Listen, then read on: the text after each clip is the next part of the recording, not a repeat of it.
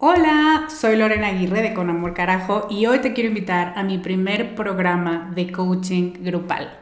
Se llama Camino a la Mujer Soberana y es una metodología que no habías probado porque no había ofrecido nunca un programa así y estoy muy emocionada. Es un coaching en grupo donde en ocho sesiones vamos a trabajar con la niña buena interna. Vamos a trabajar un bloqueo por sesión que estás cargando que no te permite construir una vida plena porque se activan respuestas de tu niña buena interna. Y te voy a dar una práctica para ejercitar una habilidad que contrarreste este bloqueo y, muy importante, vas a tener el input, las vivencias y las mejores prácticas de tus pares, de otras que están igual de interesadas que tú en trabajar con esta niña y con esta soberana y de quienes te vas a enriquecer mucho. Entre las habilidades con las que vamos a trabajar está el merecimiento, usar tu deseo como brújula, aprender a recibir, la autorregulación emocional y cuatro habilidades más. Este es un grupo reducido, tenemos 15 sillas y una de ellas puede ser para ti. Te invito a que vayas a descubremasdeti.com diagonal camino para revisar las ocho habilidades completas la metodología mayormente explicada, los planes de pago y para que veas dónde nos puedes encontrar si tienes preguntas.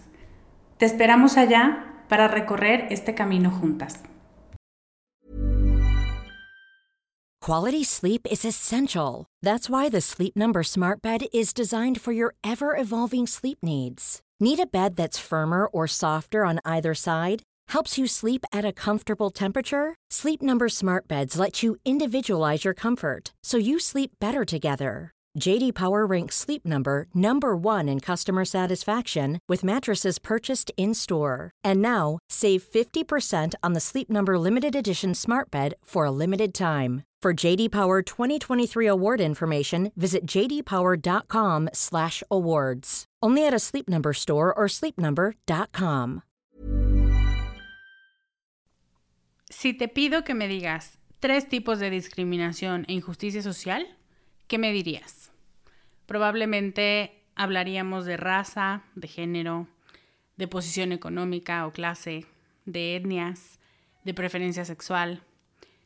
Pero ¿habías pensado que el cuerpo en el que habitas o en el que habitan ciertas personas también puede ser blanco de injusticias sociales? Lilia Graue está aquí para hablarnos de inclusión corporal. Estás escuchando Con Amor Carajo, capítulo 142.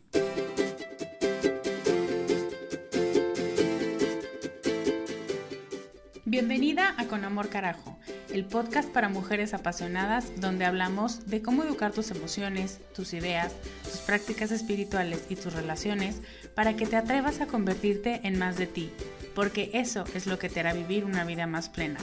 No cambiar, sino ser más tú.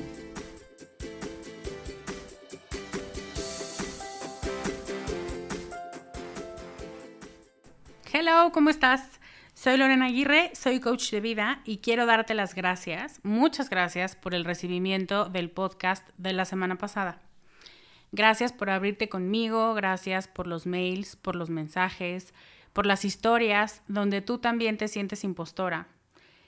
Y en conclusión, gracias por ser más humano, porque también fueron hombres, hombres muy valientes los que me escribieron esta semana por ser más humano e imperfecto conmigo, muchísimas gracias.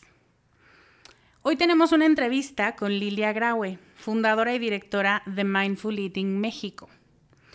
He tenido la fortuna y el privilegio, y Lilia habla de privilegio en este podcast, de trabajar con ella en el plano personal y en el plano profesional. Lili es una de las, y lo comentamos en la entrevista, una de las maestras invitadas o de las catedráticas invitadas en Emociones Educadas con una masterclass.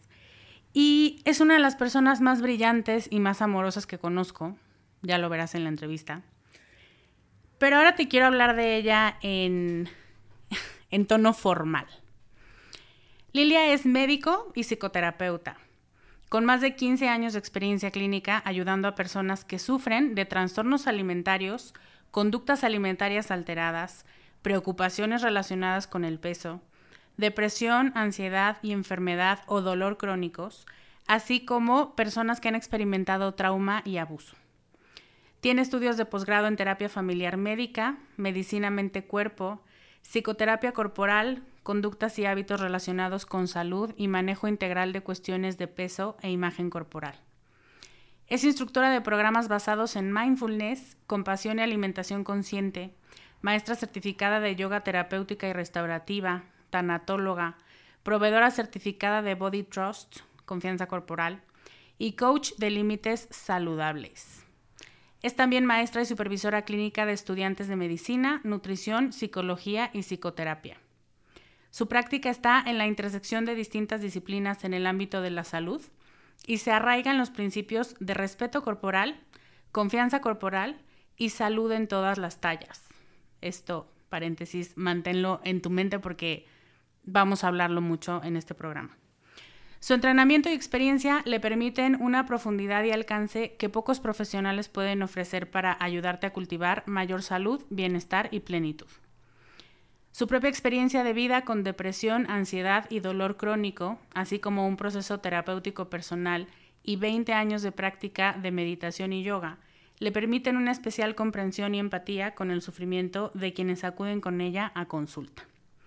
Y bueno, el currículum de Lilia es impresionante y su conocimiento y todos los enfoques a los que ella ha acudido y en los que ha profundizado también. Pero lo que a mí en especial me fascina de ella y realmente uso poco esa palabra es su sensibilidad y empatía en la escucha. Me parece que tiene una de las escuchas más generosas eh, con las que me he topado además de su compasión y comprensión en las soluciones que ofrece y la manera de entregar esas soluciones. Lili está aquí para hablarnos de inclusión corporal, o lo que es lo mismo, de cómo los cuerpos gordos, en especial, aunque no únicamente, son discriminados y violentados con frecuencia. La forma en la que contribuimos a esa violencia sin darnos cuenta o la forma en la que nos acostumbramos a recibirla si estamos, nunca mejor dicho, del otro lado de la balanza. Estoy segura de que este tema te dejará pensando mucho e incluso puede ser que te haga enojar o que te deje confundida. Dales la bienvenida a esas emociones, esa es mi invitación, y pregúntales qué te quieren decir. Y ahora, sin más por el momento, te dejo con Lilia Graue.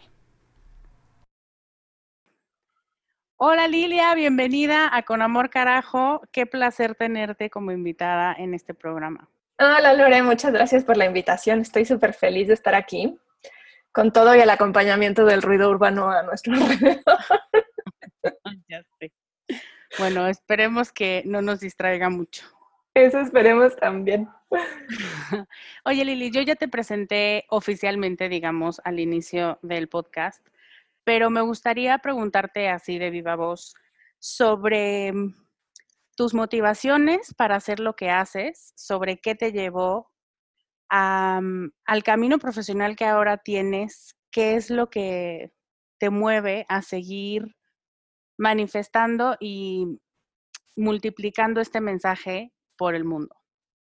Esa es una muy buena pregunta, Lore. Lo primero que me viene a mala experiencia, es una búsqueda personal. Creo que,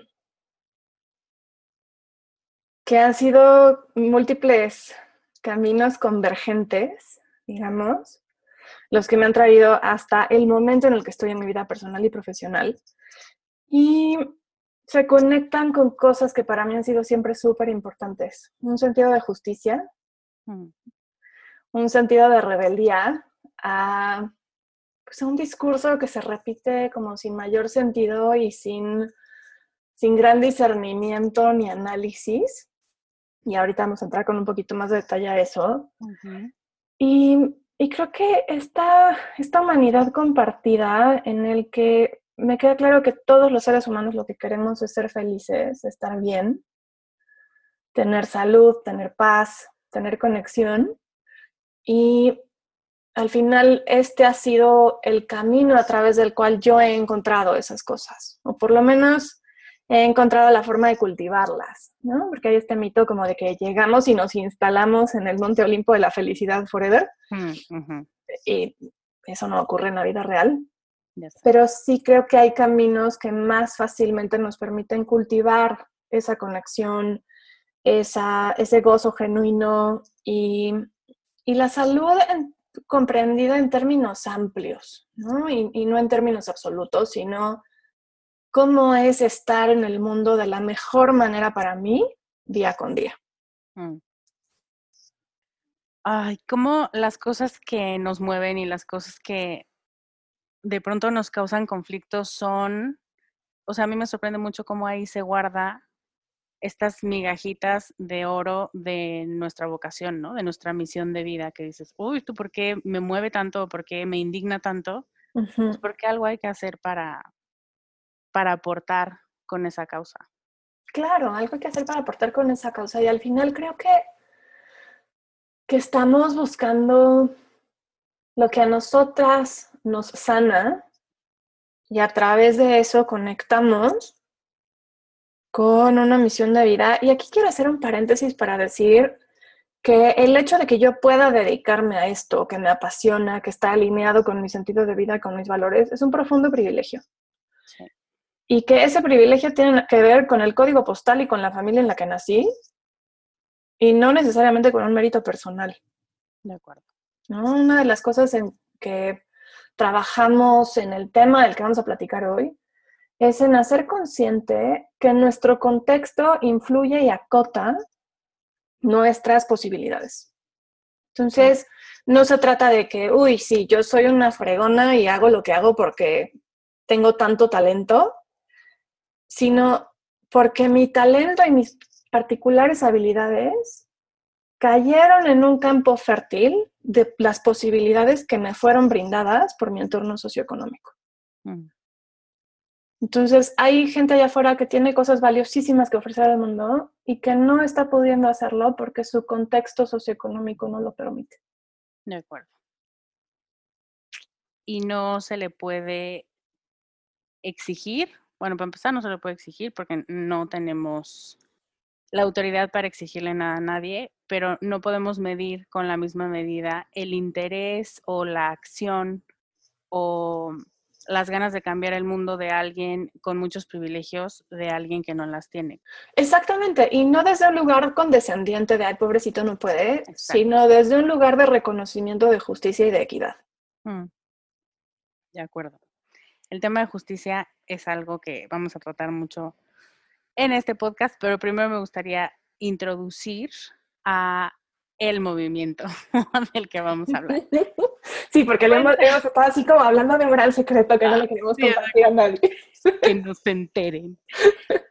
Vamos a ver, ¿qué es el movimiento Salud en todas las tallas? ¿Y qué busca y cuáles son? Bueno, cuéntanos en general de, de lo importante de este movimiento. Claro, pues mira, el movimiento de salud en todas las tallas, creo que vale la pena contar un poquito de historia para entender de dónde surge. Y cómo es que hace sentido en este momento histórico, social, cultural. El movimiento surge en un grupo en Estados Unidos de mujeres lesbianas feministas que estaban cansadas de cómo el cuerpo femenino es objetificado, mm. cómo es convertido en un objeto de placer para los hombres mm. En una sociedad patriarcal y cómo se imponen estándares de belleza de manera externa dentro del contexto histórico y cultural. Y se atribuye valor a un cuerpo que tiene más belleza o menos belleza. Y entonces hay varios niveles aquí o varias capitas. Uno es el cuerpo femenino es un objeto, es una cosa que está hecha para complacer a otros, mm. para complacer a la mirada masculina específicamente. Y no de la nada, sino porque en un contexto en el que nuestra sociedad, los hombres tienen mayor poder, y tienen mayor poder socioeconómico, tienen mayor poder en términos de autoridad, tienen mayor poder en términos del dinero que ganan por el mismo puesto, y son quienes toman la, la mayoría de las decisiones. La mujer entonces comienza a aprender que para acceder a este poder, pues tiene que amarrarse de un hombre poderoso. Y la forma de acceder a ese privilegio es teniendo una apariencia, porque pues desde esta mirada, para eso estamos hechas, para complacer la mirada. Y entonces acoplarnos a este molde impuesto culturalmente de un cuerpo femenino valioso o un cuerpo femenino bonito, que básicamente. Mm. Y cómo entonces los cuerpos empiezan a ser medidos en términos de su valor estético y al ir evolucionando la cultura, se les añade una capita de su valor en términos de qué también representan la salud y qué mm. también representan, por ejemplo, ahora hay esta frase de fitness, fit is the new thing, ¿no? ¿Qué tanto el cuerpo representa estar fit, estar en condición, estar sano? Y esto de representar es muy importante porque en realidad asumimos que un cuerpo delgado está escenificando salud. Mm. La palabra operativa siendo escenificar. Claro. Porque no sabemos, ¿no? O sea, puede ser que un cuerpo se vea delgado y que tenga enfermedades y puede ser que un cuerpo se vea gordo y que esté sano en términos metabólicos o en términos cardiovasculares. Y entonces empieza a codificar cuerpos en términos de qué tanto complacen a la mirada masculina y qué tanto se acoplan a este estándar de belleza. Y mm. entonces este grupo de mujeres que tienen una lectura feminista comienzan a decir es que esto nos está quitando poder, nos está quitando participación y está cometiéndose una injusticia contra cuerpos diversos que no encajan en el patrón o que no encajan en el estándar de la deseabilidad, mm. incluyendo cuerpos lesbianos, ¿no? Cuerpos que no encajan en la heteronormatividad incluyendo cuerpos de género trans, cuerpos que no se identifican con un género binario, con una identidad de género binaria, incluyendo cuerpos con discapacidad, incluyendo cuerpos con distintas condiciones de salud, incluyendo cuerpos de distintos tamaños y distintas tallas y distintos colores de piel. Y entonces se, se hace este movimiento y al evolucionar el movimiento empieza a identificarse como en el entorno del cuidado de la salud, estos cuerpos que no se adaptan al estándar, en inglés el término que se utiliza es non-conforming, o sea, no, sí, no, cumplen con los requisitos, digamos, son blanco de discriminación, de estigma, de vergüenza, y son cuerpos que no tienen acceso a un cuidado de salud en el que se manifiesten la equidad y la justicia. Entonces, se busca un nombre para denominar un cuidado de la salud que sea inclusivo. Y el nombre que se elige después del consenso entre este grupo de activistas y de profesionales de salud es salud en todas las tallas. El nombre mismo tiene sus bemoles, porque entonces algunos detractores empiezan con el discurso de no, es que no se puede estar sano en todas las tallas, ¿no? Sí como si pudiéramos universalizar una narrativa de todos los cuerpos en X talla tienen X nivel de salud. Mm. Es una gran falacia. Sí. Y los detractores del otro lado, del lado activista, dicen, tenemos un problema con el nombre de salud en todas las tallas. Porque si lo que estamos promover es, lo que estamos intentando promover es justicia social y estamos imponiendo que la meta es salud, desde una comprensión de la salud no es una elección individual, la salud está determinada principalmente por determinantes sociales de salud, mm. acceso a servicios, acceso a un ingreso lo suficiente como para sustentar las propias necesidades, acceso a conexión, acceso a aceptación, acceso a un mundo sin estigma para todas las características del cuerpo. Entonces, hay un debate que, no creo que va a terminar nunca con respecto al, nombre, pero al fin y al cabo se volvió un nombre con el que mucha gente se identifica y que además ya identifica al movimiento ya un abordaje específico en salud. Entonces se ha quedado porque ya la gente lo ubica, lo conoce y es lo que está buscando cuando elige que quiere tener un enfoque más inclusivo y una mirada pues más global o más integral de qué significa salud, qué significa las, las elecciones que podemos hacer en beneficio de cultivar un cuidado amoroso y sostenible. Y entonces, bueno, pues nos quedamos con ese nombre, ¿no? Te digo que no está libre de debate y no está libre de, de carga ni de detractores de ninguno de los dos lados, pero al final el movimiento tiene algunas premisas básicas. Tiene la premisa de justicia social y aquí, en este momento histórico, tiene una mirada del feminismo interseccional que quisiera detenerme, si no te importa un momentito, para explicar qué diablos es esto del feminismo interseccional. Hace ya un par de décadas, o tres creo, Kimberly Crenshaw, que es una abogada activista de derechos civiles en Estados Unidos, estaba defendiendo un caso de una mujer negra que demandaba a su empleador por discriminación y por no darle acceso a los mismos puestos que a personas de sus mismas características laborales, o sea, de sus mismas habilidades laborales, digamos. Y entonces su empleador decía, ¿cómo puedes alegar discriminación si tenemos otros empleados negros en puestos de dirección? Y tenemos otras mujeres en puestos de dirección. Pero aquí el tema era, no tienes a ninguna mujer negra en un puesto directivo. Entonces, ¿cómo es que no tenemos una sola identidad? Es decir, yo no soy solo mi raza, no soy solo mi etnicidad, no soy solo mi género, no soy solo mi orientación sexual, no soy solo mi nivel de capacidad física, sino que soy una intersección de todas estas identidades. De acuerdo. Y entonces, hablando de mí, por ejemplo, soy una mujer cisgénero, ese es un privilegio, heterosexual, ese es un privilegio, mi tono de piel es bastante claro, eso es un privilegio. Mi apellido es un apellido extranjero, eso es un mm. privilegio.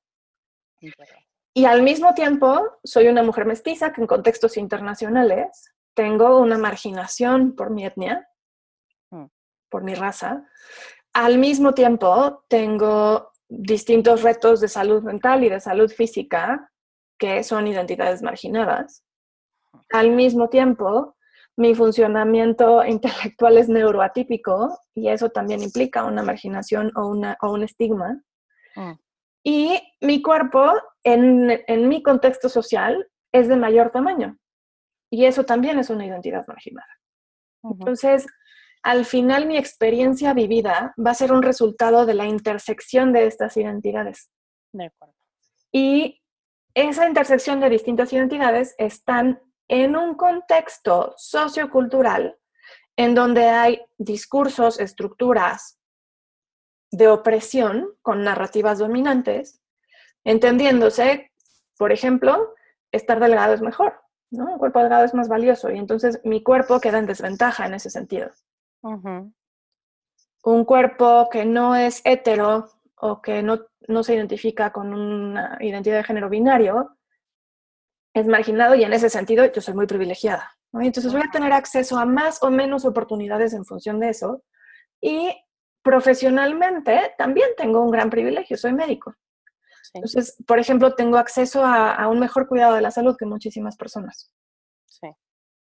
Tengo la posibilidad de que si en un contexto de un consultorio algún médico o médica me discrimina o me estigmatiza por el tamaño de mi cuerpo, puedo mandarlo al diablo e irme a buscar otro, que ya ha ocurrido. en muchos contextos eso no es posible. Mm. Hay personas que no tienen opción.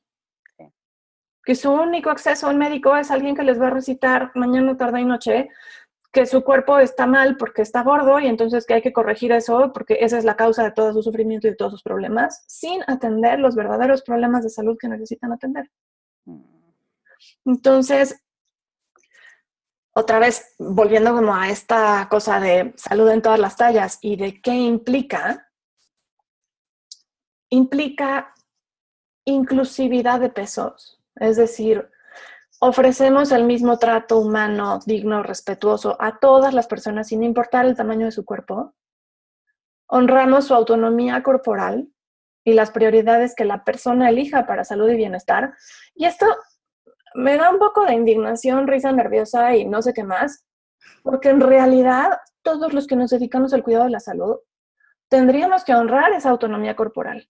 Totalmente. Pero pareciera, y de hecho es uno de los principios de bioética, pero pareciera que el tener enfrente a un cuerpo gordo diera el permiso para decir, me vuelo la autonomía por el arco del triunfo y entonces tú tienes que hacer esto porque no hay manera de que tú sigas con este cuerpo gordo. Hmm. Entonces, o sea, entiendo y no cómo es que nos sentimos con derecho de tratar diferente y de no respetar la autonomía o sí respetarla en función del tamaño del cuerpo que vemos enfrente. Me gustaría, mm, yo sé que voy a interrumpir las premisas, pero este tema en concreto me parece que es súper importante darle un espacio, porque creo que vivimos en, como decías tú, en una narrativa donde por salud se justifican muchas cosas. Y no es por salud. O sea, hay otros intereses y hay otras motivaciones detrás de ese comentario donde te lo digo por tu salud. Y yo creo que hay mucho abuso, tanto de la comunidad médica como de profesionales en general, eh, coaches, coaches físicos, coaches de vida, e incluso coaches de negocio. Y de pronto, como que todo el mundo siente la necesidad de decirte qué hacer. Y tú te sientes viviendo en un cuerpo gordo con tengo que tolerar esto porque lo están haciendo, o sea, ya no solamente es me siento sumamente invadida, intrusivo el comentario y la actitud, sino lo están haciendo por mi bien. O sea, llegamos a, a convencernos de elementos y de comentarios donde a pesar de que tu cuerpo físicamente rechazas ese comentario porque te parece que está rompiendo muchos límites, incluso rompiendo respeto y, esta parte que decías tú, ¿no? Autonomía de la gente. La gente puede tomar las decisiones que quiera y tú y yo no vamos por el mundo diciendo, híjole, ¿por qué decidiste tener hijos, eh? Como que no te veo madera de papá. Híjole, ¿por qué te compraste una casa? Híjole, ¿por qué el coche? O sea, sé que hay gente que lo hace, pero... en México tenemos una cultura, como decimos, de meternos hasta la cocina. hasta la cocina. Pero de pronto puede, es más fácil poner un alto y decir, ¿no? Como la gente es el cuarto hijo, y la gente te contesta, tú me los vas a mantener, entonces no me digas nada. Pero cuando alguien te dice, mmm, ¿segura que vas a comer eso? Dices, ay, sí es cierto, tienes razón, es por mi bien, es mi salud, no tengo que hacerlo, soy una nefasta. O sea, como que creo que mi punto es, ¿por qué es que caemos en este permiso y cedemos este espacio porque en nombre de la salud toleramos muchas injusticias. No sé si Sí, bueno, creo que te entiendo perfectamente. Sí, creo que fueron muchas. Voy a intentar responder de la manera. Espero en mi mente más ordenada. Si soy muy desordenada, igual pueden escuchar esta entrevista varias veces para encontrarme pies y cabeza. Pero no, me encanta esa experiencia que compartes no en el sentido de que ocurra, me parece súper dolorosa. Me encanta en el sentido de poder hablar de ella, porque algo que ocurre es que como el vivir en un cuerpo gordo está tan estigmatizado, ni siquiera nos sentimos con permiso de decir, es mi cuerpo, mm. no es territorio público. Y que, que, por ahí Lindy West dijo en una entrevista, así como yo ya tengo mi médico, gracias, no necesito mil más. ¿No? Pero aquí lo triste es que aún tu médico está con una mirada de, qué significa salud, en mi perspectiva muy miope. Hmm. Y creo que eso responde a varios, varios eventos y procesos sistémicos en nuestra cultura. Una es la medicalización de, pues, de toda nuestra vida y de todo nuestro contexto, en donde la, medicina como una profesión que sustenta mucho poder socialmente, define los parámetros de responsabilidad o irresponsabilidad, entre comillas, social. Y entonces, ¿cómo es ser un miembro que, contribuye su parte a la sociedad y que no le cuesta a la sociedad? Pero creo que detrás de eso hay una muy mala comprensión de lo que es un cuerpo. Un mm. cuerpo es un ente vivo, es un ente biológico que pasa por procesos de salud y enfermedad. Hasta este momento, por lo menos, no hemos descubierto ni la respuesta a la inmortalidad, ni la respuesta a la salud total, ni siquiera como de acuerdo con la definición de la OMS de salud, que para mi gusto está demasiado poco realista. Exacto. Entonces, con esta definición de salud que en inicio fue aspiracional, o sea, aspiramos a tener una salud completa en términos físicos, emocionales, sociales, espirituales, y que como aspiración y como derecho me parece muy bien, ¿no? Como, como trabajemos hacia eso para que la mayor parte de la sociedad pueda tener el acceso a la mayor salud que se pueda. Mm. De eso, de alguna manera, se convirtió en un imperativo. Mm. Y entonces surge algo que es denominado salutismo. Y esta, pues este, este, esta comprensión de la salud, denominada salutismo, sitúa el problema de la salud y la enfermedad a nivel del individuo. Es decir, en vez de responsabilizarnos social y sistémicamente de la salud colectiva, mm. decidimos que lo vamos a poner a nivel individual. Y entonces empezamos a formular soluciones también a un nivel individual. Y entonces, por supuesto, hay una relación recursiva entre los discursos dominantes impuestos por profesiones que tienen una mayor autoridad social y cómo vamos modelando nuestra vida cotidiana y cómo vamos experimentando nuestra corporalidad. Entonces, al ocurrir esto, empieza a diseminarse una creencia popular de que la promoción de la salud es individual, es una cosa de elección, se articula con el discurso de la meritocracia, es decir, si yo quiero, me lo propongo y tengo fuerza de voluntad, claro que voy a estar sana, lo cual es una gran mentira, y es ineficaz. Y el problema de esto es que como estamos elevando la salud a un valor supremo, estamos moralizándola.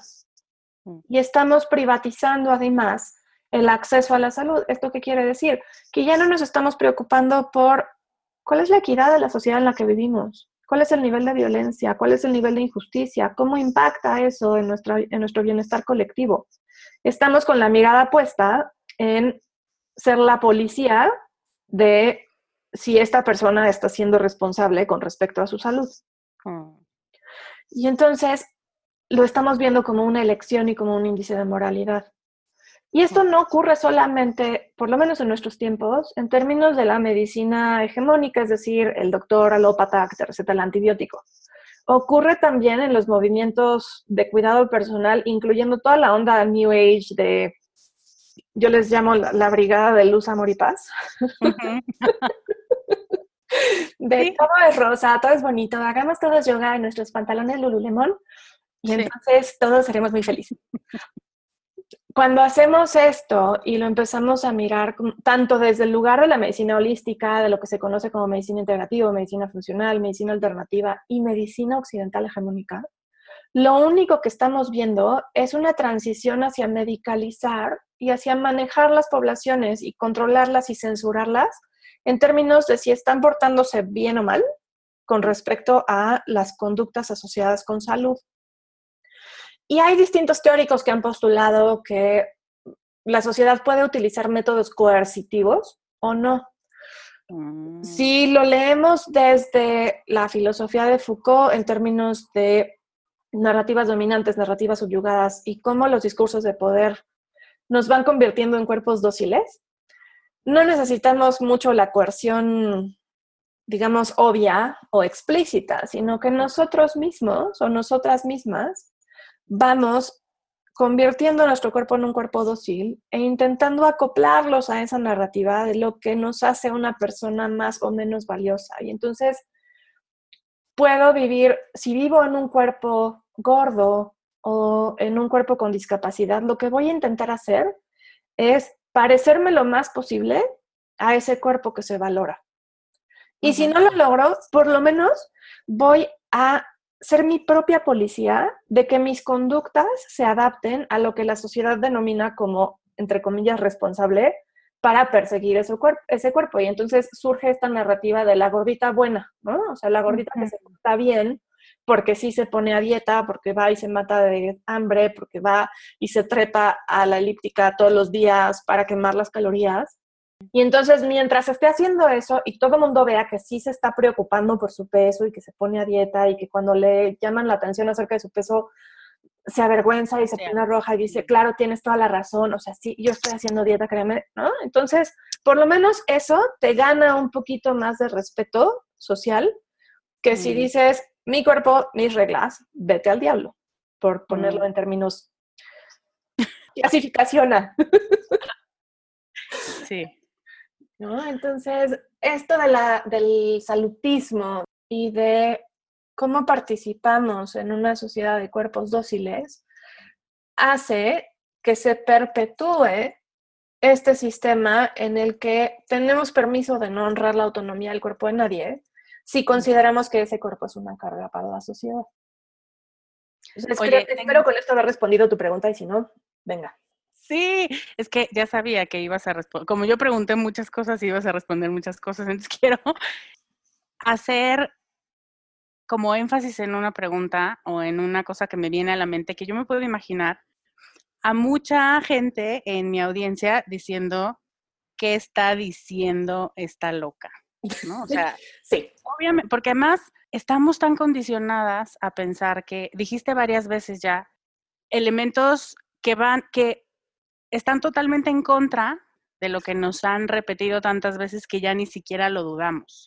Cuando dices, la salud no depende de ti, o cuando dijiste, eh, vivimos en una cultura donde creemos que si quiero, si me lo propongo, si me porto bien, me pongo a dieta y no sé qué, puedo estar sana, y dijiste, lo cual es una gran mentira. Es ahí, ahí es donde estoy segura que mucha gente, pues evidentemente, si tú eres, porque yo me puedo identificar como alguien que vivió ahí por mucho tiempo, si tú eres una de las personas que está así, dices, ¿cómo que no? Claro. te sientes traicionada, te sientes además enojada y dices, esta no sabe. Claro. y además ni para qué me esfuerzo entonces, pues al diablo con todo. Exacto, exacto. Qué miedo, porque entonces si no me esfuerzo, voy a acabar rebotando muerta con diabetes, hipertensión y me estoy matando yo sola, ¿no? O sea, ¿en qué momento tenemos solo dos opciones? Mm, tenemos solo dos opciones en el mundo de los absolutos que, por lo menos en mi experiencia, hablando de corporalidad humana, los absolutos no aplican. Yo no puedo en términos absolutos decir alguien tiene salud total o no tiene nada de salud. De acuerdo. Entonces, me refiero a que no está dentro de nuestro control en su totalidad. De acuerdo. Sí, creo que te voy a compartir como los recursos asociados para el podcast, una como tablita de PI. Si vemos nuestra salud como un pie, en este pie hay una rebanada que está definida por nuestra herencia genética. Mm. Y esa no la escogemos. Hay otra rebanado tota que está en función de determinantes sociales de salud, nivel socioeconómico, nivel de conexión social, eh, acceso a servicios de salud, acceso a servicios de sanidad, desde tener agua potable, calles pavimentadas, drenaje, mm. etcétera, espacios recreativos, em, educación. Y hay otra rebanada que fluctúa entre el 10 y el 25%, que es la rebanada que está definida en función de nuestras conductas de salud. Mm. Y quiero hacer una aclaración en términos de que también este pay es un tanto artificial. ¿Qué quiero decir con eso?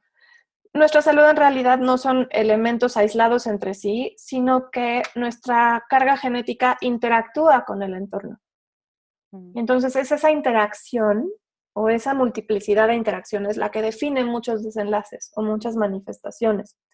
Y también está el tema de la epigenética, que quiere decir que hay incluso genes que se apagan o se prenden o que se manifiestan de manera diferente en función del entorno al que los exponemos. Y el entorno incluye nuestras conductas y nuestras elecciones de cuidado. Lo que es muy importante es que esta rebanadita que te decía que fluctúa, o sea, la parte de 10 a 25% que depende de nuestras elecciones personales, tiene que ver con nuestro nivel de privilegio.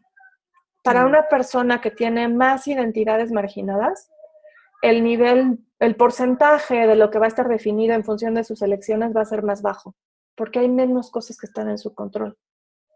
Alguien que, por ejemplo, tiene un traslado al trabajo de dos horas en la mañana, dos horas en la noche, mm. que es cuidador primario no solo de sus hijos, sino de un padre o de un familiar enfermo, que no tiene acceso a servicios de salud de buena calidad, que no tiene acceso a espacios recreativos, que no tiene acceso a buen descanso, puede hacer la dieta mediterránea al pie de la letra. Pero eso no va a tener un gran impacto en su salud. En su salud global. Y alguien que trabaja desde casa o tiene un trabajo que está a media hora, que tiene su coche para transportarse, que tiene acceso a espacios recreativos, a espacios de esparcimiento, que tiene el dinero y el ingreso disponible para comprar lo que necesita, que tiene acceso a servicios de salud, que no vive marginado todos los días y no experimenta la discriminación y el estrés que esto conlleva, si lleva la dieta mediterránea al pie de la letra, probablemente va a experimentar grandes beneficios en su salud. Entonces, esto está en continuo flujo y modificación en función otra vez de, nuestras, de, la intersección de nuestras identidades. Pero entonces, no quiero minimizar el hecho de que ese 10 a 25% cuenta y mucho. Y tampoco quiero minimizar el hecho de que nuestras elecciones personales también pueden ofrecernos una mayor conexión social y fortalecer nuestras relaciones interpersonales y eso va a tener un gran impacto en nuestra salud. Y justo en esta rebanadita del pie es en donde se inserta el enfoque clínico de salud en todas las tallas. ¿Cómo ayudamos a liberar energía para que esta persona pueda tener más rango o más espacio de libertad, autonomía y eficacia personal para desde la intención de cuidado, nutrirse mejor, descansar mejor, tener estrategias de manejo de estrés, mover su cuerpo de una manera que aumente su salud cardiovascular y metabólica. Y esa energía solo se puede liberar si quitamos el componente de vergüenza y de culpa. La culpa y la vergüenza no son buenos motivadores de salud. Y mientras que no hagamos este cambio social que tiene que ver con justicia y con inclusividad de cuerpos, una persona gorda, por ejemplo, va a seguir sintiendo la discriminación y el estigma y la vergüenza todos los días y desde esa vergüenza va a ser menos capaz de cultivar la eficacia personal y de liberar lo que nombramos fuerza de voluntad mm. para tener un apego sostenible a conductas asociadas con salud. Entonces, a lo que me refería, regresando otra vez a tu pregunta para concretar, es cuando yo digo que es una mentira que podemos elegir los sanos que estamos en función de nuestras conductas asociadas con salud, me refiero a que esta premisa en su, como digamos, en términos absolutos y globales, no es verdadera. Porque yo puedo haber hecho todas las conductas absolutamente que están en mi control para cuidarme y es, igual es posible que me dé Alzheimer o cáncer. Claro. Igual es posible que me caiga y me fracture dos extremidades. Y entonces la pregunta iba a ser, ¿estoy completamente sana? Pues no. ¿Estoy más o menos sana? Sí. Entonces, es en términos de grados y de esferas. Y otra cosa que creo que es una falacia es reducir el constructo de salud a salud cardiometabólica, mm. que es lo que suele ocurrir en los contextos médicos. No estamos considerando el componente de salud mental, no estamos considerando el componente de conexión humana. ¿Qué efecto tiene en una persona que yo la mire con aceptación y empatía y pregunte verdaderamente qué necesita y se lo ofrezca? en la medida de mis posibilidades, no es lo mismo a que llegue y que de entrada se sienta juzgada por mí. Sí. Y que de entrada yo sienta asco por su cuerpo. Mm, Eso se manifiesta en la relación. Sí. Y entonces, conectando otra vez con los principios de salud en todas las tallas, sí. en términos del peso, que digamos es el foco de este abordaje, de la diversidad de pesos y la diversidad de tallas, lo que manifestamos en el entorno clínico es una neutralidad, es decir, yo no estoy en contra de que alguien baje de peso. Simplemente no me alineo con las posturas que buscan de manera deliberada centrar la pérdida o el control de peso. Desvío la energía para enfocarme en cultivar cuidado y bienestar en diversas esferas. Nutrición, movimiento, descanso, manejo de estrés, emociones, relaciones interpersonales. Y la motivación para el cambio es una motivación que surge desde la aceptación y desde el cuidado, no desde la vergüenza y el estigma. Y estos cambios van a beneficiar a todas las personas en todos los pesos. Es decir, si una persona tenga el peso que tenga, tenga las variables de salud que tenga, tiene mayor acceso a movimiento que su cuerpo disfrute y puede tener un mayor acondicionamiento cardiovascular, esto de manera independiente le va a conferir mayor salud. Claro.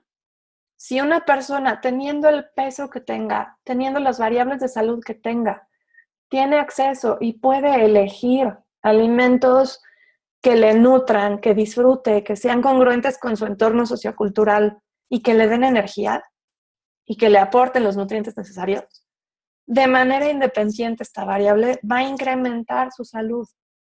Mm. Si una persona puede vivir en un mundo en el que no necesita salir a la calle y recibir miradas de odio y de rechazo y voces que critican lo que puso en su carrito del súper y mm. que le recuerdan que esa ropa no se le ve bien. Si, es, si podemos generar una libertad de esto desde este movimiento de justicia y de liberación corporal, la salud de esa persona va a incrementar en todas las esferas. Le vamos a reducir estrés y entonces vamos a reducir inflamación. Vamos a liberarle toda la energía vital que le quita, lidiar con las N mil microagresiones con las que lidia a lo largo del día. Y entonces esa energía la va a tener para poder hacer elecciones de cuidado. Mm. Si verdaderamente nos preocupa la salud de alguien, lo mejor que podemos hacer por esa persona es no opinar acerca de su cuerpo, a menos que nos lo pida. Totalmente. Hiring for your small business? If you're not looking for professionals on LinkedIn, you're looking in the wrong place. That's like looking for your car keys in a fish tank. LinkedIn helps you hire professionals you can't find anywhere else, even those who aren't actively searching for a new job but might be open to the perfect role. In a given month, over 70% of LinkedIn users don't even visit other leading job sites. So start looking in the right place. With LinkedIn, you can hire professionals like a professional. Post your free job on linkedin.com slash people today. Porque es agresivo. Claro. Te diría una rayita más allá. Es violento. Es violento. Y estamos socialmente obligadas a aceptarlo porque es por tu bien. Uf, ya, de verdad te sientes loca. Claro, te sientes loca y entonces empiezas a dudar de ti y a dudar de que tu cuerpo sabe y a dudar de que puedes hacer elecciones por tu bien.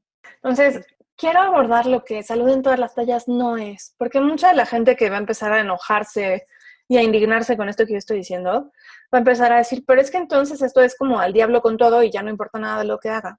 Y quiero ser muy clara en que no estoy diciendo eso. Salud en todas las tallas no es una cosa condescendiente de, ay, pobrecita, ni modo, ¿no? Así estás y pues sigue tragando a gusto y... Es una gordita feliz, déjenla. Exacto, exacto. Y, y, que quede claro, si alguien quiere tragar a gusto el resto de su vida, fine by me. Claro. no, no es mi tema, no es mi asunto. Exacto, ¿por qué tendrías que opinar al respecto? Exacto, ¿por qué tendría yo que opinar al respecto? Pero en el entorno de mi práctica clínica, en donde la gente viene a que yo opine, claro. Entonces, sí me interesa dejar muy claro que esto no es una excusa o una salida fácil. O sea, no estoy haciendo, como dicen por ahí, una apología de la obesidad y obesidad entrecomillada. Ah, sí. No estoy diciendo, claro, promovamos la gordura y demos el mal ejemplo. O sea, primero habría que deconstruir muchas cosas ahí. O sea, ¿por qué tener un cuerpo gordo es dar un mal ejemplo? Es mm. simplemente este es el cuerpo que tengo y tengo derecho a una participación en sociedad. O sea, es mi corporalidad, es el vehículo a través del cual vivo. Y desde ese lugar, mi cuerpo es igual de maravilloso que cualquier otro cuerpo, que un cuerpo con discapacidad o que un cuerpo con todas las capacidades físicas. Es igual de valioso que un cuerpo de bajo peso o que un cuerpo de peso que se considera normal. Mm. Pero no, no estoy diciendo, claro, promovamos enfermedad en todas las personas. Para nada. Lo que estoy diciendo es, no hay ninguna evidencia de que haya un método para control o pérdida de peso que se sostenga a largo plazo, que sea seguro y que no cause conductas alimentarias alteradas mm. y que sea exitoso. Y entonces, si no existe, ¿por qué diablos voy a seguir ofreciendo eso? ¿por qué sería ético ofrecer un tratamiento que no solo no es eficaz, sino que es dañino? Tampoco es una completa indiferencia acerca de la salud. Otra vez, como dijimos, el, nombre del movimiento es salud en todas las tallas. Aquí la suposición de que solamente podemos ganar salud en cierto peso es lo que no se sostiene. Podemos ganar salud en cualquier tamaño de cuerpo si nos enfocamos en conductas que promueven esa rebanadita del país que sí está en nuestro control y que interactúa con la rebanadita genética, promoviendo también mayor salud y bienestar.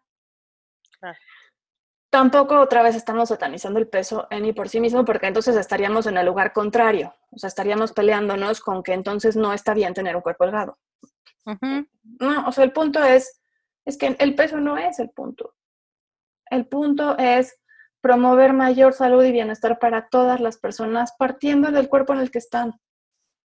Y entonces nos enfocamos en otros medidores de éxito o en otros desenlaces. ¿Qué tanto estás pudiendo escuchar tus apetitos y nutrirte en función de lo que tu cuerpo necesita? ¿Qué tanto estás pudiendo ajustar tu aporte nutricional en función de tus necesidades y requerimientos cotidianos. Porque entendamos que no somos una máquina que necesita 1500 calorías exactamente todos los días de su vida durante todas sus edades y para todos los cuerpos. Claro.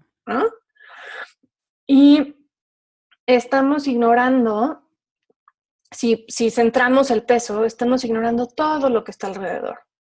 Entonces, es importante que podamos liberar otra vez esa energía y decir, simplemente no, ese no va a ser nuestro objetivo ni nuestro desenlace. Estamos mirando todo esto que hay acá y no es la medida de al diablo con todo.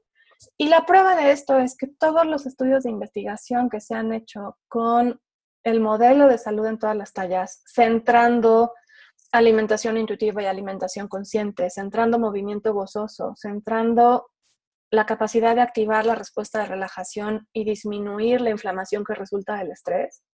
Mm. Cuando medimos qué pasa con el peso en esos estudios, el peso se estabiliza, y ahorita voy a hablar de la importancia de eso, y en la gran mayoría de las personas el peso no sube, que ese es el miedo, ¿no? No, bueno, es que entonces si soltamos esto, o sea, se va a desatar y su cuerpo va a seguir inflándose hasta el infinito. sí. Y no, no ocurre eso porque estamos cultivando conductas que promueven mayor salud para todas las personas. Y eso también me parece una belleza del, enfoque, porque es para todos.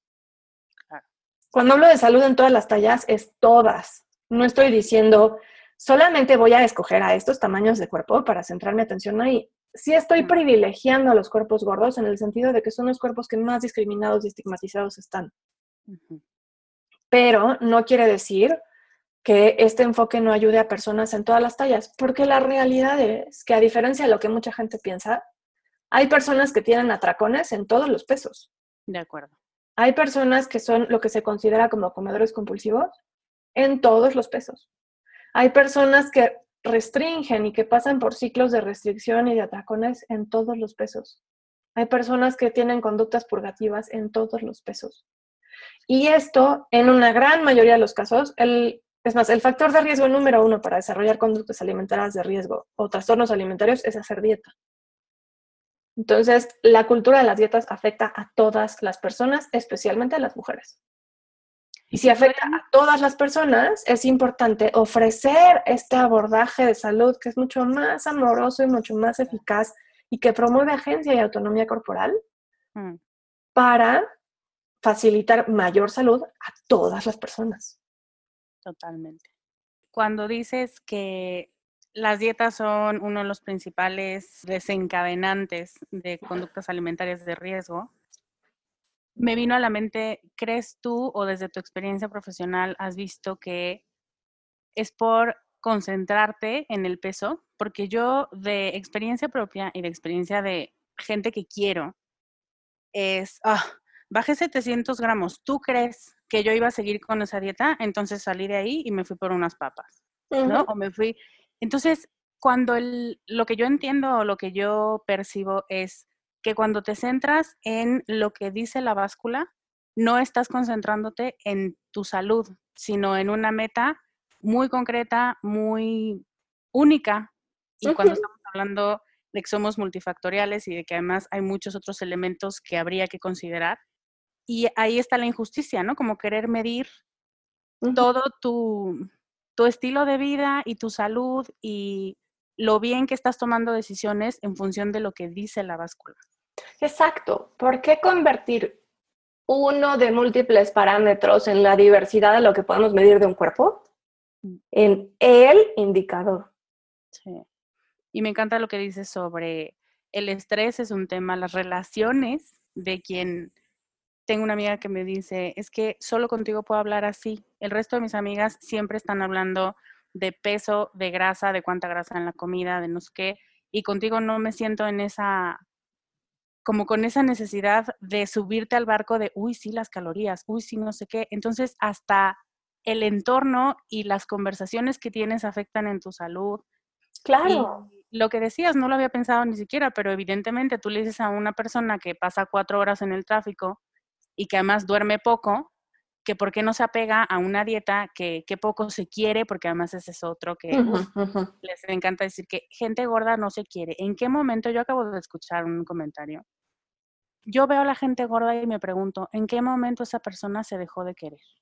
Como súper radical, súper duro, como si conocieras a la persona, como si tuvieras realmente esa noción de quién es solo por lo que asumes de su cuerpo. Y es claro. Claro, y podemos poner dos extremos. ¿Quién se quiere más? Una persona que vive en un cuerpo gordo y que se nutre intuitivamente, que tiene relaciones interpersonales enriquecedoras, que trabaja en lo que le gusta, que contribuye al mundo con cosas de cambio de cultura y está como, pues sí, aportándole una relación amorosa a las personas con las que interactúa y que en, en su mayor parte experimenta bienestar. O una persona que es delgada y que vive todo su día obsesionada con las calorías, contando calorías dentro, contando calorías fuera, que no va a reuniones sociales porque está todo el tiempo subida en, en, el gimnasio, porque si no, no va a quemar las calorías que necesita quemar y no va a tener el cuerpo que quiere. O sea, Sufriendo el proceso. Exacto, sufriendo el proceso. Y, y, lo que me preocupa además es como, ¿con qué derecho nos sentimos a juzgar? sí, ¿con qué derecho nos ponemos a juzgar si alguien se quiere o no? ¿Qué sabemos de su vida? ¿Qué sabemos de sus historias de trauma o de abuso? ¿Qué sabemos de cómo se relaciona con el mundo? ¿Qué sabemos de cómo le afecta lo que pasa alrededor de su vida todos los días y de las relaciones que tiene o no? Entonces, para mí el juicio surge del privilegio y del desconocimiento, de la ignorancia total. Hmm. Si verdaderamente conocemos la historia de una persona, no hay manera de juzgarla. Bueno, para mí, este enfoque de salud en todas las tallas y el trabajo que haces tú desde Mindful Leading México me parece tan revolucionario porque parte de la integralidad de la, o sea, una de las preguntas que tenía aquí anotadas para hacerte y que ya la respondiste era cómo se relacionan la justicia social y el peso o, el cuerpo o la noción que tienes sobre tu cuerpo. Entonces, entender que la salud de otras personas o la salud de una comunidad es responsabilidad de todos, está muy cabrón. O sea, ya no, porque te quita de la silla del juez y te dice, ok, ¿has intentado ver otras posibilidades? ¿Has intentado dejar, soltar el látigo por cinco minutos y ver qué necesita tu cuerpo? Porque entonces te conviertes en un puente y entonces te involucras realmente. Yo no había visto este enfoque como un tipo de activismo social. Y ahí fue donde fue súper impresionante para mí. Dije, sí, claro, porque al final es, es injusto. Y es injusto decir que la gente flaca entonces vive para hacer ejercicio y no tiene nada en el corazón ni en la cabeza y que son súper superficiales y que los gordos no se quieren. O sea, juicios nos sobran. Exacto, juicios nos sobran y no sabemos. Y la realidad es que la cultura de las dietas nos afecta a todas las personas. Sí. Porque quien es delgado y está en medio de la cultura de las dietas vive aterrado de, de perder su privilegio de delgadez Total. Quien es gordo vive todos los días con el estigma y el prejuicio y la vergüenza de tengo un cuerpo horrible y además mi cuerpo representa que soy una persona floja, que no tengo fuerza de voluntad, que no me quiero, que no me cuido, ¿no? Sí. Y nadie gana. Y, y además empezamos con esta serie de juicios que dices. Empezamos con la cultura de la otredad. O sea, esa maldita que está flaca, o sea, la odio. ¿Por qué voy a odiar a alguien porque tiene un cuerpo que tiene? Claro. Y esa gorda, qué, qué horror. Como, ¿por qué? Qué horror. O sea, tenemos puesto un velo que no nos deja ver con claridad. Y para mí ver con claridad es ver el inherente valor de cada persona simplemente porque es persona. Y que merece todo mi respeto y merece toda mi bondad amorosa. Y porque puedo reconocer que esa persona, igual que yo, lo único y lo que más quiere es ser feliz y tener salud y bienestar. Mm. Me gustaría que nos dijeras eh, algunas cosas o algunas frases, algunas palabras como focos rojos, porque yo estoy segura que igual esto es una conversación que, hay que escuchar varias veces y que yo, se los digo por experiencia, después de escucharlo, de todos modos, es tal el condicionamiento que aunque tú quieras creer, aunque tú te haga sentido o a una parte de tu mente le haga sentido, otra va a decir, no, no es cierto porque es el miedo. Mm, y, lo que sí me gustaría que nos dieras para poderlo ir trabajando es algunos focos rojos que pueden verse reflejados en palabras que usamos, frases, em, cómo es que estereotipamos y que discriminamos y que juzgamos a otras personas en función de su cuerpo, que tal vez no nos estamos dando cuenta, o que nos estamos dando cuenta y nos estamos dando permiso, y no nos damos cuenta del impacto tan grande que tiene en, en la vida de la otra persona, en la autoestima de la otra persona. ¿Qué deberíamos observar o qué crees tú que, que cometemos como errores con frecuencia que, que, podemos observar para evitar? Voy a regresar a esto en un momentito, pero antes quiero hacer una aclaración. Cuando hablo de estos temas, hay personas que se sienten personalmente atacadas. Sí. Y creo que nuestro lenguaje a veces carece de las sutilezas necesarias o de los matices necesarios para aclarar que no estamos atacando a personas, y, sino que estamos intentando desmantelar sistemas de opresión. Totalmente. Entonces, desde ese lugar que acabas de decirlo muy bien, todas las personas, por lo menos en nuestra cultura, hemos sido condicionadas de la misma manera. Y si somos profesionales de salud, fuimos condicionados y entrenados en un paradigma centrado en el peso. Entonces, aquí no cabe ni la culpa ni la vergüenza. La culpa y la vergüenza se depositan en este sistema de opresión y entonces desde ahí queremos desmantelarlo para cultivar más justicia. Pero no estamos atacando personas. Entonces yo sí quiero ser muy clara en esto porque a veces alguien que todavía está haciendo dieta o que todavía quiere perder peso se siente atacada por mí. Y para nada es mi intención. Y otra vez, por encima de todo, soy luchadora incansable por la autonomía corporal. Entonces, si alguien quiere seguir haciendo dieta, es su elección. Si alguien quiere perder peso, claro que quiere perder peso, pues teniendo esta cultura, ¿cómo no? Y también he vivido en un cuerpo de mayor y menor tamaño y entiendo que un cuerpo de distinto tamaño implica diferente sensación de qué tan fácilmente nos movemos o cómo se sienten nuestras articulaciones. La incomodidad y la comodidad son distintas.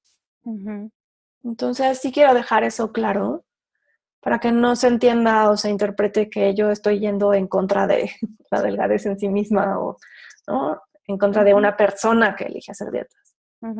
Estoy... Porque sería totalmente lo opuesto. O sea, Exacto. pero dicho al revés. Exacto. Entonces, no. Esto, esto de salud en todas las tallas es para todas las personas que lo quieran y que les haga sentido. Y si alguien todavía no está listo, está bien. Claro. Es simplemente, mi intención es darlo a conocer y ofrecer la opción para quien no sabe que hay otra opción que la cultura de las dietas. Ay, muchas gracias, Lili, porque sí, sí creo que, que esto genera muchísimo, yo tengo la teoría, muchísimo dolor. Y dice Brené Brown que cuando te sientes avergonzado, te sientes, o sea, vives ese dolor y partes desde ahí para empezar a repartir esa, esa vergüenza y ese dolor de, pues tú también deberías de sentirte mal, ¿eh? Claro, porque eso lo dices tú, porque, porque tienes muchos privilegios, o claro, porque tú estás gorda y entonces eso es lo que quieres defender. Y no es un tema personal. Y desde el movimiento Salud en todas las tallas, no es eh, una intención que tengamos, yo creo que ya me, voy a subir al, plural, de...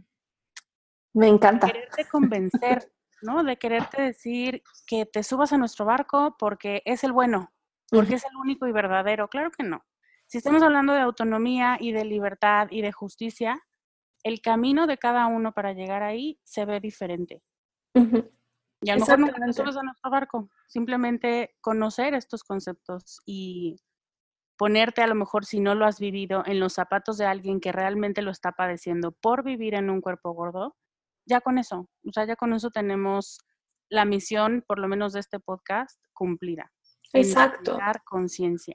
Exacto. Y de, estaba pensando ahorita que te escuchaba hablar, que cuando hablamos particularmente de ciertas filosofías, como puede ser el feminismo o como puede ser la filosofía de la práctica de atención plena o mindfulness, estamos hablando de filosofías que tienen como intención una ética de la liberación.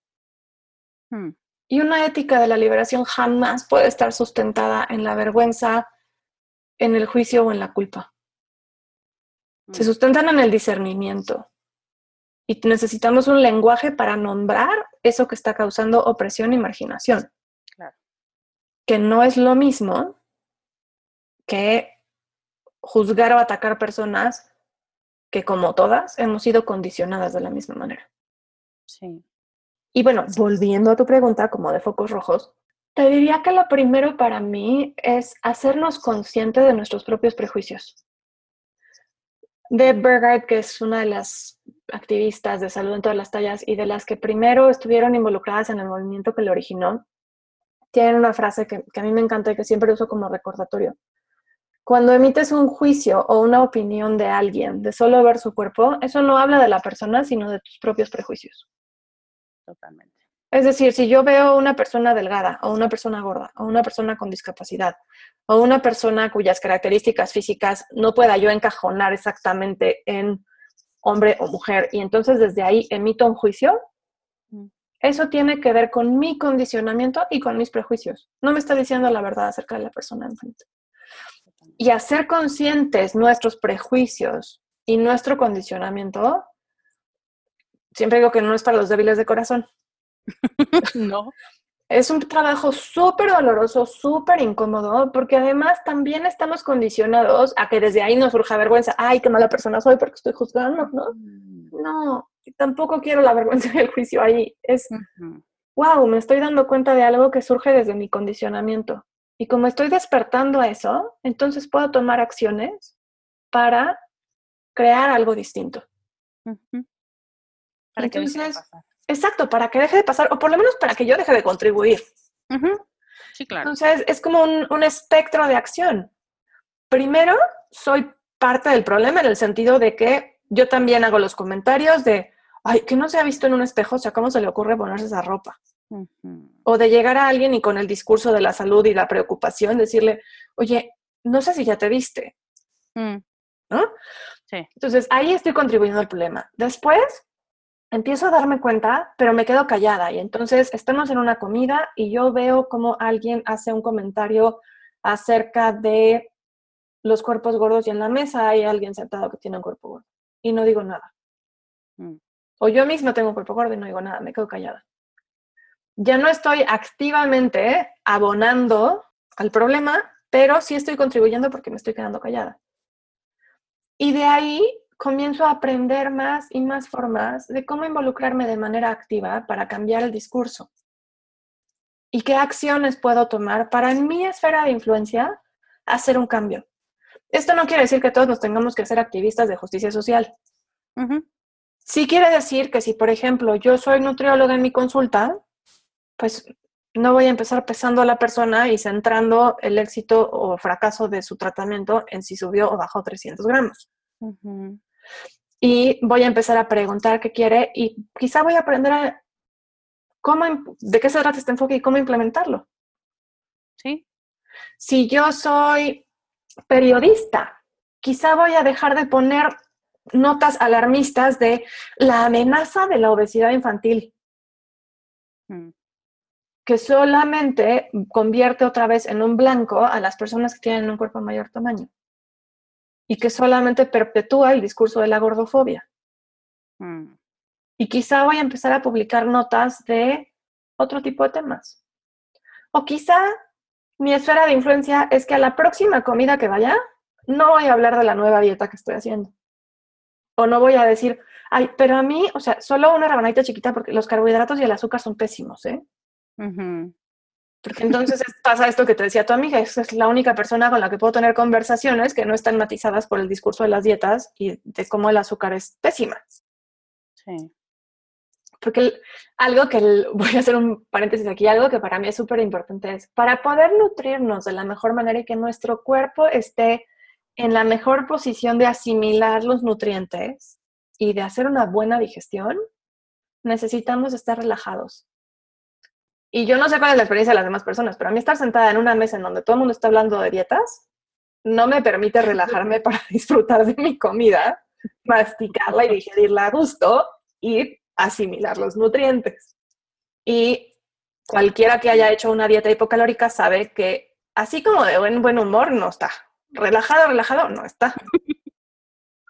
Entonces, pues no, no promueve nuestra mejor nutrición ni nuestra mejor salud. Pero bueno, Cierro paréntesis. Entonces, en estos como foquitos rojos, eso, hacernos conscientes de nuestro propio prejuicio. Quizá también hacernos conscientes de nuestros propios privilegios, esos que, de los que nos sentimos orgullosos, pero que ni son nuestros, ¿no? O sea, no, los creamos nosotros. Por ejemplo, que yo diga, uy, o sea, qué, qué, maravilla que, que yo tengo un cuerpo de X características. Puede ser que yo haya hecho ejercicio, que haya tomado hecho ciertas elecciones, pero también tengo un contexto que me permite comprar ciertos alimentos, que me permite tener tiempo para hacer ejercicio, o como empezar a ver estas, estas distintas capas de identidades en intersección que tienen que ver con sistemas y con estructuras sociales. Que ahí quizá, mm. no sé, podría sonar como muy, como, ay, esto es demasiado trabajo es un proceso de toda una vida. A mí me ha tomado 20, minutos, 20 minutos, 20 años de cultivar de manera consciente y educarme y sentirme profundamente incómoda, llegar a donde estoy ahorita. Entonces, me fascinaría que después de un podcast de hora, hora y media, todo el mundo cambiara el chip. Eso no va a ocurrir, por lo menos no de manera total, radical ni automática. Estamos sembrando semillas y estamos eligiendo de manera deliberada cuáles semillitas vamos a regar a lo largo de nuestra vida. Entonces es un proceso y en este proceso algo súper importante es no aliarnos con el perfeccionismo, que es el bestie de la cultura de las dietas. No mm. estamos buscando perfección, estamos buscando humildad, estamos buscando capacidad y disposición para permanecer con la incomodidad y aprender. Uy, sí, el tema de la incomodidad es huye, huye. Y la incomodidad es quien trae las lecciones, ¿no? Usaste una palabra que me gustaría que especificaras un poquito más y es gordofobia. ¿Qué es eso? gordofobia es básicamente pues el nombre lo dice, un poco como la fobia a la gordura.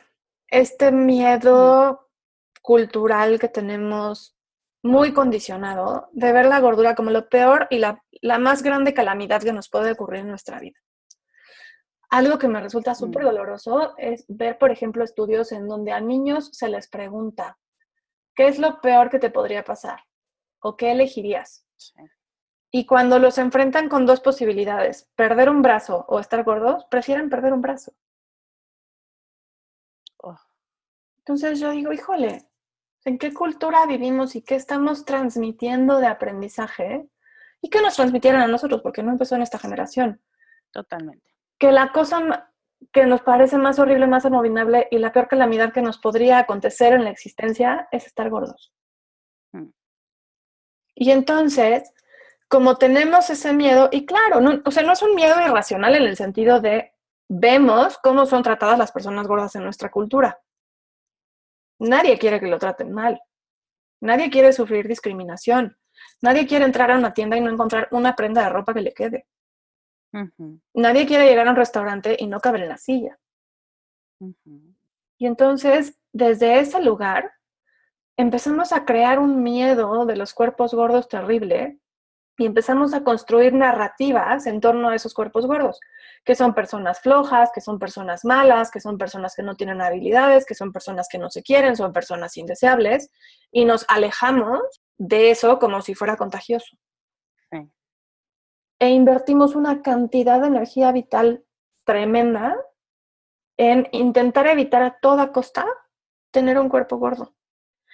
Y el otro día platicaba con, con, alguien a quien recién conocí y me decía, es que, claro, me acaba de caer el 20 de que si las mujeres no estuviéramos todo el tiempo ocupadas en nuestra lucha contra la gordura, podríamos dominar el mundo.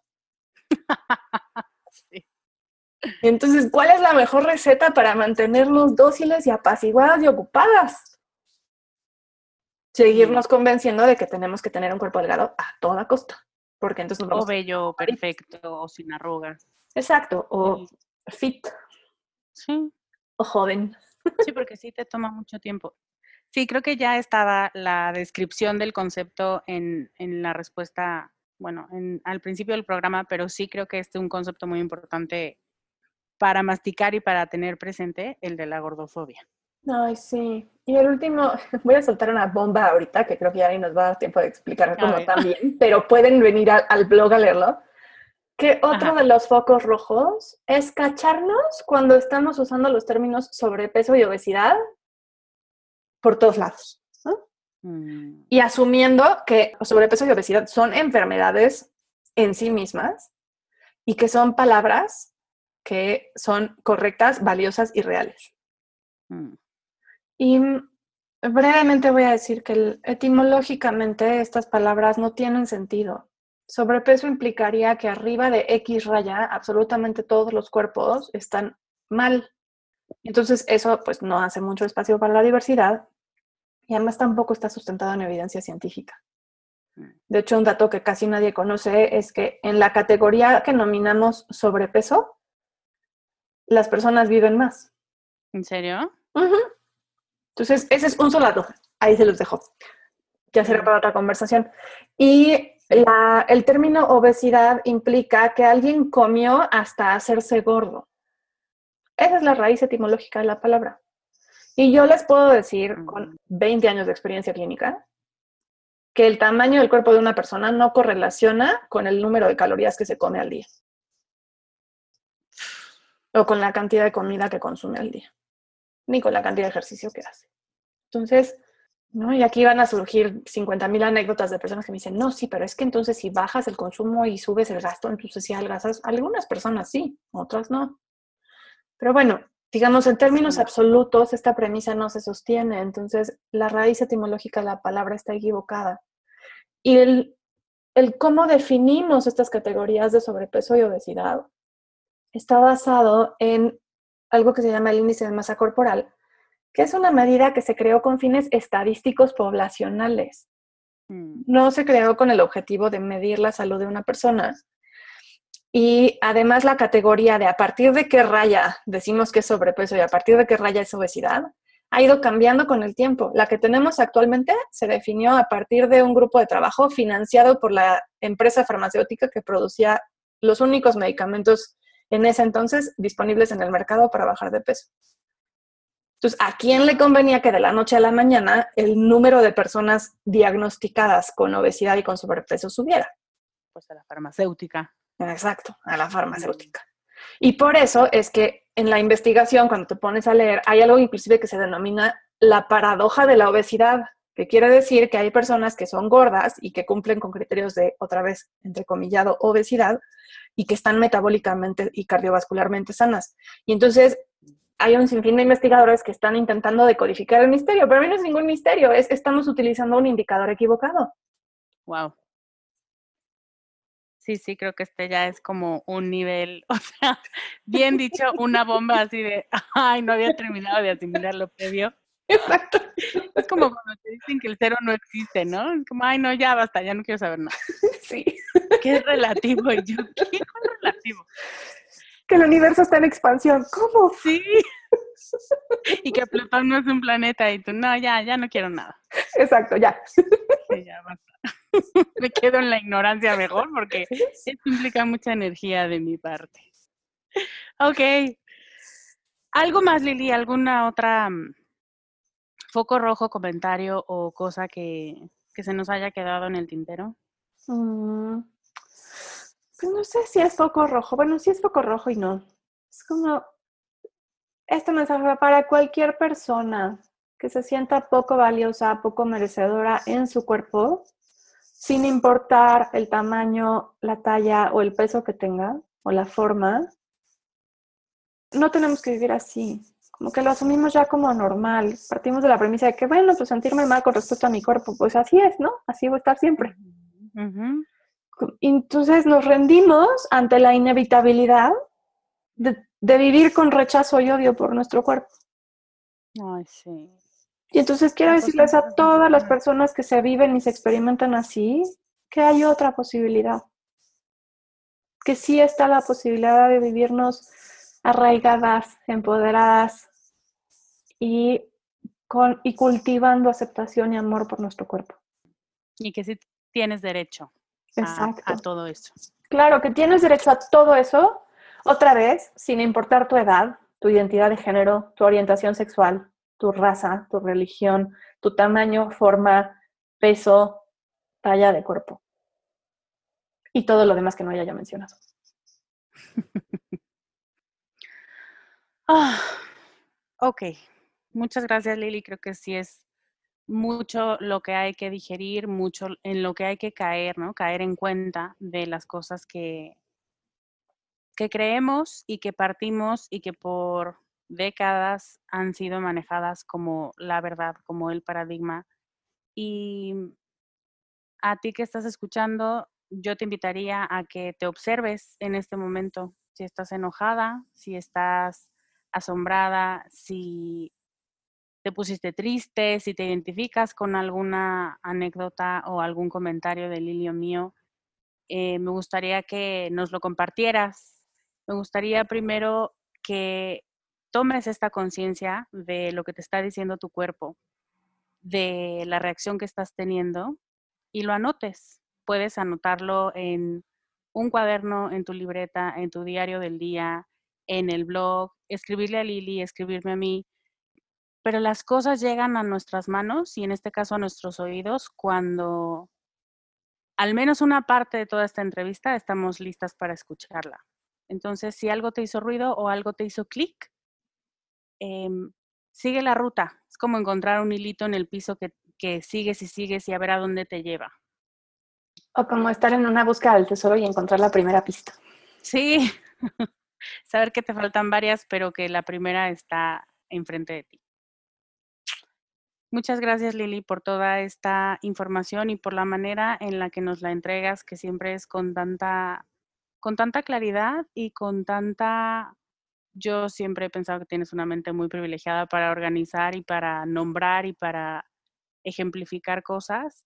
Y sobre todo el amor y la compasión que le pones al trabajo que haces y eso te lo agradezco muchísimo porque hace muchísima falta en un mundo donde estamos rodeados de juicios y de prejuicios y de vergüenza y de avergonzar a otros. Entonces, muchísimas gracias. Muchas gracias a ti, Lore.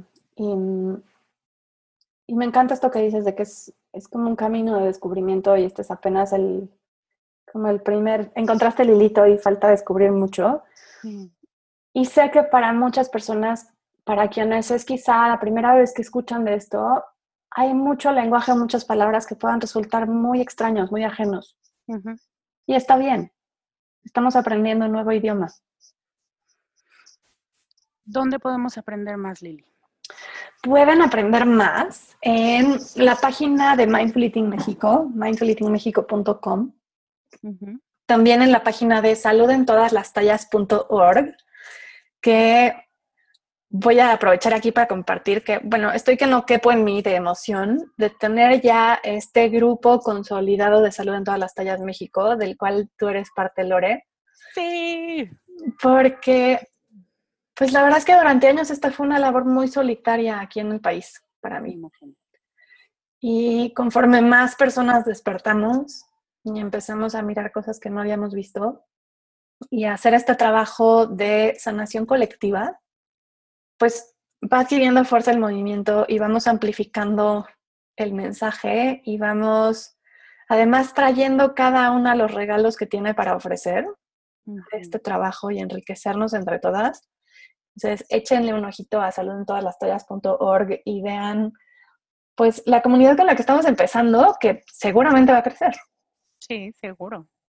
Y que además es súper amorosa y es súper profesional y son una maravilla. El equipo es una maravilla.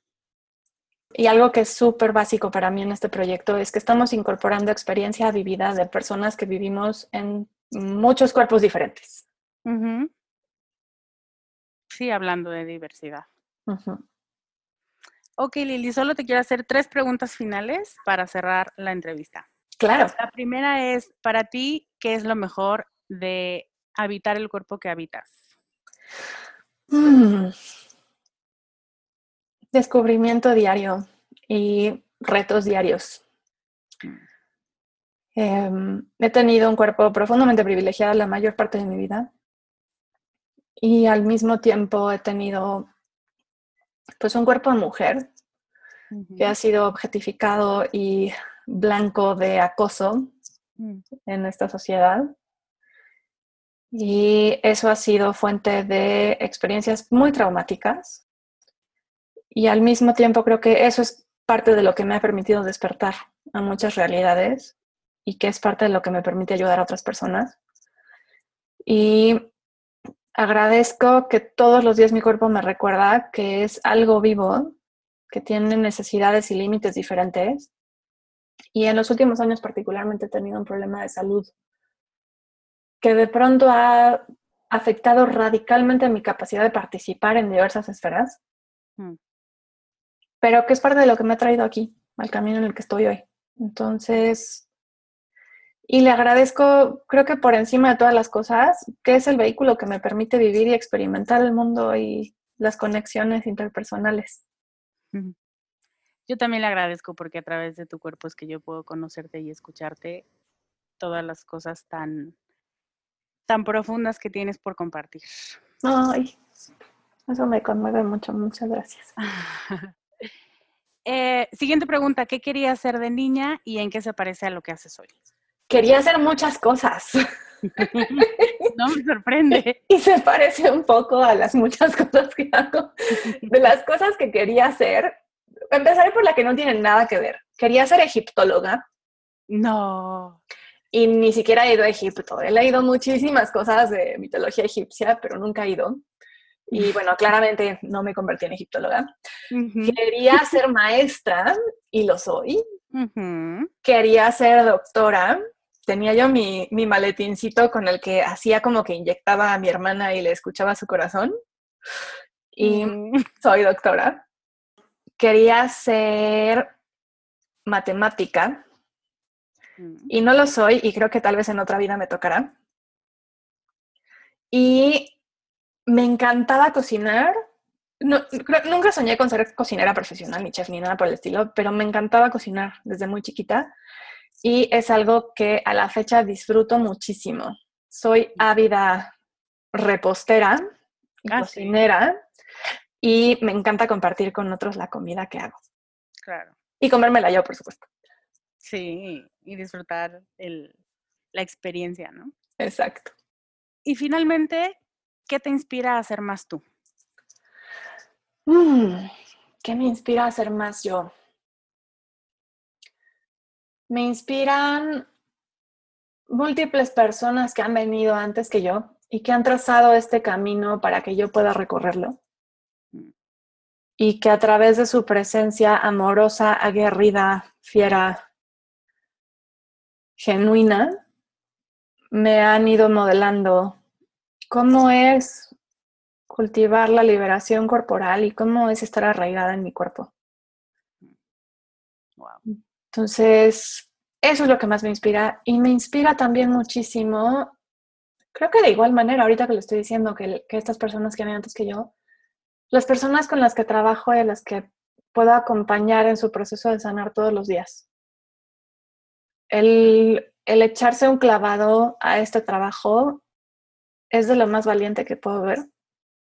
Y el que todos los días regresen a la consulta, regresen a los talleres y se atrevan a seguir haciendo este trabajo y me permitan acompañarlas, también me inspira muchísimo. Y me inspira mi comunidad de... Ay, sí. Y me inspira también mi comunidad de colegas valientes y, y sabias. Entre ellas tú. Amén. A mí también me inspiran muchísimo. Muchas gracias, Lili, por compartirnos esta partecita de ti y por todo lo que nos has compartido ya. Muchas gracias a ti, Lore, y a todas las personas que nos escuchan. Las quiero invitar a que visiten una página que he creado especialmente para quienes nos escuchan, para recibir algún regalito. Sí, Lili es súper generosa con sus regalitos. Lili es em, catedrático invitado, ¿qué tal? Eh? En Emociones Educadas y nos dio una masterclass. Y yo, Lili, pero solo te pedí una masterclass. Me diste 20 archivos. Sí, son los complementarios. Y yo, wow. Entonces, así suele ser Lili Agrava. Muchas gracias, Lore. En esta página verán qué, qué cosas pueden empezar a hacer o a revisar para empaparse un poco más en esta metodología o en esta ideología, si es que les llamó la atención. Gracias, Lili. Muchas gracias, Lore. Ese fue un poquito de Lilia Graue. Es una de las entrevistas más largas y con muchos conceptos nuevos. Pero por el momento, si te quedas con algo de todo lo dicho antes de cerrar este audio, espero que sea esto. Tú tienes derecho a tu autonomía y al respeto propio y ajeno, independientemente del cuerpo que habites. No aceptes menos que eso. No normalices el abuso como algo que te mereces. Me gustaría mucho que nos contaras qué te llevas, qué tareas te dejas a ti misma y qué descubrimientos tuviste después de esta entrevista. Me encantaría, por ejemplo, que me contaras sobre tus prejuicios y tus privilegios. Pero puede ser sobre cualquier cosa. Acuérdate que hablar del tema lo normaliza y nos pone a todos en el mismo escalón para seguir subiendo juntos. Y como siempre digo, y como Lili repitió varias veces hoy, sin vergüenza y sin culpa, porque no sirven a nadie para crecer. Si quieres acceder a los regalos de Lili para seguir metiendo los piecitos o aventándote de cabeza al tema, Ve a descubremasdeti.com diagonal 142.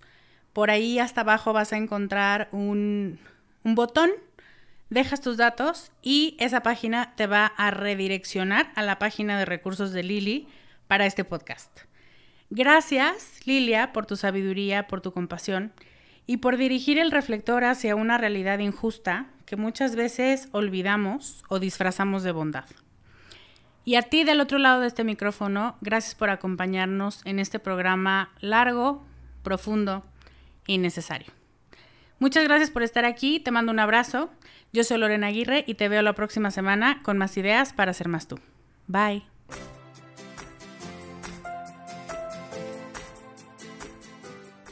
Este podcast, sus notas, regalos y links viven virtualmente en mi página www.descubremasdeti.com.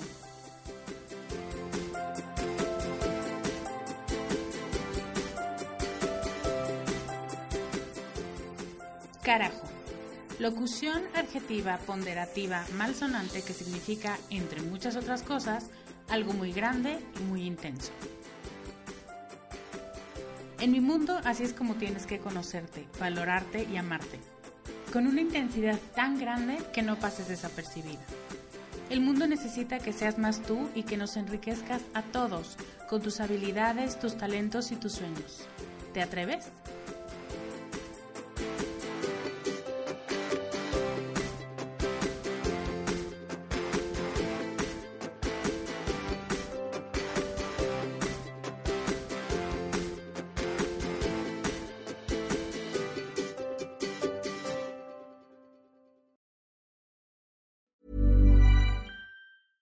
Hey, it's Paige DeSorbo from Giggly Squad. High quality fashion without the price tag. Say hello to Quince. I'm snagging high-end essentials like cozy cashmere sweaters, sleek leather jackets, fine jewelry, and so much more. With Quince being 50 to 80% less than similar brands. And they partner with factories that prioritize safe, ethical, and responsible manufacturing. I love that. Luxury quality within reach. Go to quince.com slash style to get free shipping and 365 day returns on your next order. Quince.com slash style.